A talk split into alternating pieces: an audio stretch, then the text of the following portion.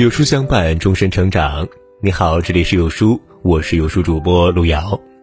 今天跟大家分享的文章叫做《真正拉开人生差距的不是能力，而是指数型思维》。一起来听。人与人的差距到底是如何形成的呢？是因为天赋还是努力？选择还是运气？基因还是能力？这些答案仿佛都对。然而，问题在于，当你面对的是一个原本能力相当、出身不比你优越、天赋也并不比你过人、机遇也少于你的人的时候，为什么如今他的成就却高于你十倍，甚至几十倍呢？这个疑惑伴随了我很久很久，直到前几天，我终于从一个老朋友身上找到了答案。他是我北大的同学，年长我几岁，却与我同级。因为他是退役士兵考的研，用他的话说，他出身湖南一个农村，无论天赋还是成长背景，都和优越两字无缘，甚至放到人堆里都难以被发现。可他有一个最大的优点，就是懂得顺势而为。他从不安于现状，一直在寻求改变。这并非意味着他情商高，相反，他不苟言谈。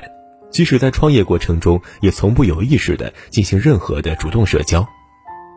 坦白讲，在他刚创业那会儿，周围很多人都像我一样，压根儿并不认为他能做到多大，也不觉得他有什么超出常人的能力。可直到前天，我跟他进行了三小时的谈话后，才发现我们俩之间的差距已经不是十倍而已。首先，这种差距体现在了事业的格局上。他如今操盘了一个年入现金几亿的公司，利润率竟然也高达百分之五十以上。听众朋友们不要乱想，这绝对是一个阳光生意。关键是五六百人的规模，却没有拿过一毛钱投资。更让人羡慕的是，他还有大把的时间，至少看上去显得很闲。其次，如果单纯是事业做得很大，我认为没什么好探讨的，因为有钱的企业家多了去了。屌丝逆袭的故事也到处都是。真正让我震撼，甚至产生一丝焦虑的，不是他的刻苦和能力，而是他甩我十条街的思维格局。换句话说，我的成长路径是线性的，而他的成长路径是指数级的。之前我还一直在想，同样是读一所学校，在一个教室，认识的都是同一批人，而且他未必有我聪明，为什么他能积攒更多的势能呢？如今我才顿悟，所谓一万个小时背后的专注理论，只能帮助你在原有赛道中比周围人强，但是不能帮助你在平行竞争中取得裂变式成长。比如这位同学刚创业的时候，我毕业先去做了广告设计，我每天刻苦努力工作超过十二小时，两年多的时间就积累了一万个小时，但收入也只不过是从四位数变成了五位数。与此同时，我同学当时的情况并不比我好，他成了家还要带娃，压力负担也比我大。他做的同样是广告业，只不过他是在那时刚兴起的微博上，通过运营账号给人做广告，论收入比我好不了多少。但是你要知道，趋势的力量从来不会在当下呈现，它一般会在未来的三到五年内现形。如今我们已经毕业七年，途中我换了三个领域。最后才扎根到现在的行业，但他一直被内容风口推着跑，于是乎我们之间被天时拉开了巨大差距。所谓天时不如地利，地利不如人和，这句话放到现在已经不是真理了。这个时代最厉害的就是天时，天时就是趋势，只有趋势才能带来最有爆发力、杀伤力以及指数级的增长。听众朋友们，不妨再来回答一个问题：十年之后，你的身价可能是多少？显然，这个问题很难推测，因为这其中有太多的不确定性，我们无法判断接下来会发生什么事情，以及什么时候它会发生。不过，如果你真的尝试了去思考这个问题，那么多半的回答很可能是基于你现在的能力和资源而判断的。就好比你现在年薪十万。可能你会猜测自己未来每年多赚十万，十年之后，兴许你每年就能赚到一百万。这就是典型的线性思维，它本身没有对错。线性思维本质上是一种从自我认知而出发的思维模式。比如在生活工作中，倘若你想做大百分之十，完全可以通过努力换得；反之，如果你想做大十倍甚至一百倍，那就不得不摆脱这种线性成长，让自己重新思考，跳入一种叫做指数型的成长模式。那究竟什么叫做指数型成长呢？举个例子，假设你正走在一条马路上，你每一步都能迈出一米的距离，你走了六步，也就前进了六米。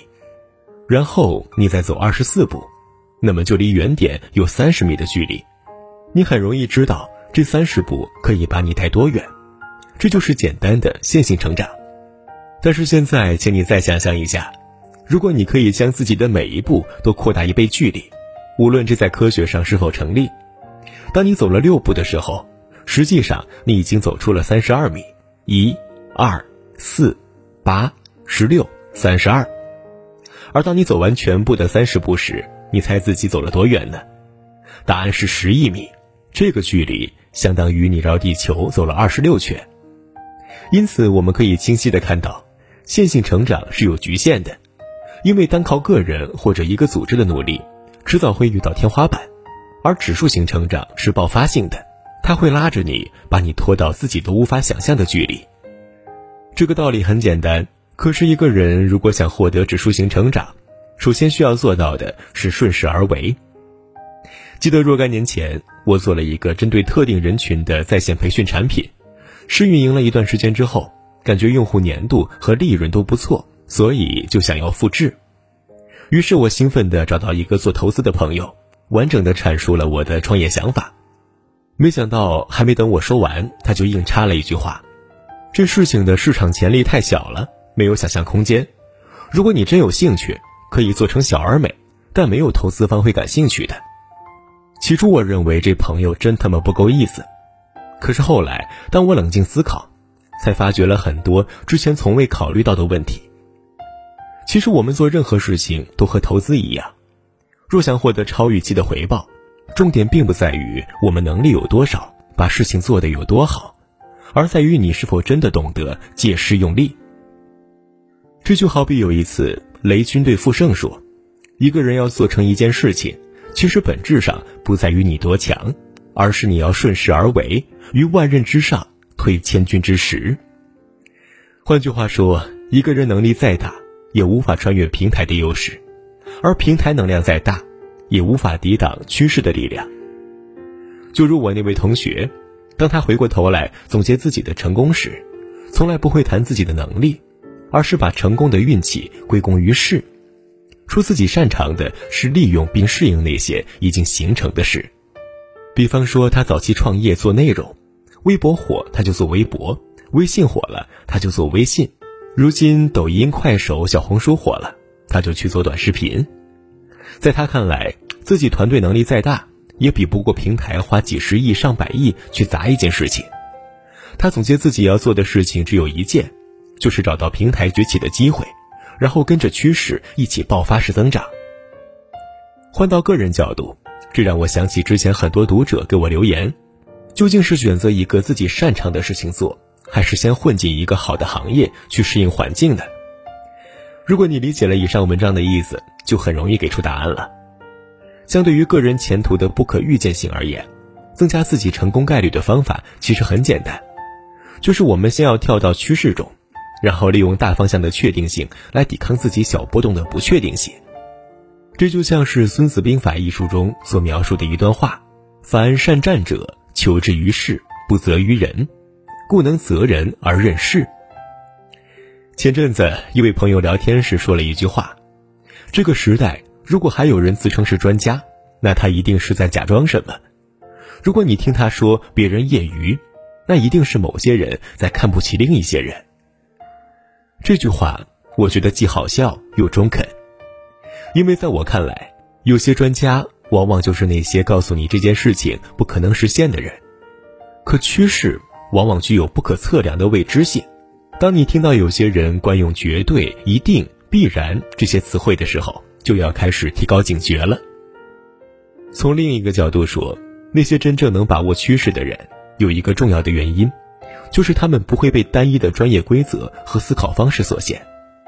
我把它称之为有限多元，既不局限于某一特定规则，但又能保持一定程度上的关注。比如腾讯这家公司，之前有一篇文章叫做《腾讯没有梦想》，他指出腾讯早已不是一家科技公司，而成了一家投资公司。但是我个人认为，这只是表象，一叶障目而已。目前的互联网巨头没有一家不是做投资的，投资的意义不只是增加股价，更是一种填补自己生态短板的手段。所以，腾讯本质上还是一家靠科技产品驱动的公司。虽然它也需要通过投资布局生态，但你从没见过腾讯投身重工业、制造业或者房地产吧？因此，顺势而为就意味着不能被过去的经验束缚，被已有资源裹挟，而是告诉我们要学会有限多元的思维方式，也就是先确定一条赛道，然后不断的切换分道线路。只有这样，你才能实现弯道超车，真正与别人甩开差距。再比如，我大学时学的是工业设计，很多和我同专业的人理想都是造汽车。所以经常会琢磨着未来靠设计汽车实现暴富。就在这群人里，我有个同学家境不太好，所以天天想着怎么靠课外时间赚点小钱。有一次，他在校门口看到一则驾校的招聘广告，于是欢天喜地的跑回宿舍，说自己萌生了一个赚钱的好主意。结果没人搭理他。后来他自己联系上了一个驾校，说可以帮助他们在大学里招生。条件是每个人头返百分之十的回扣，并且由于学生们没啥钱，所以通过他介绍的学员还要打八五折。如果这件事情放到今天，很难说有几个驾校愿意跟一个小屁孩合作。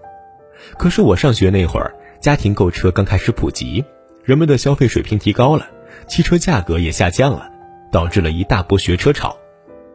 再者，由于大学生在校时间很闲。而且开车还属于一个技能，对找工作是加分项，所以大学生考驾照变成了一个新兴起的小风口。基于以上的两种原因，这个同学通过帮驾校招生，不到一年时间赚足了一百万。依靠的方式仅仅是在宿舍门口贴小传单，于是很快就成为了所有人眼中的小土豪。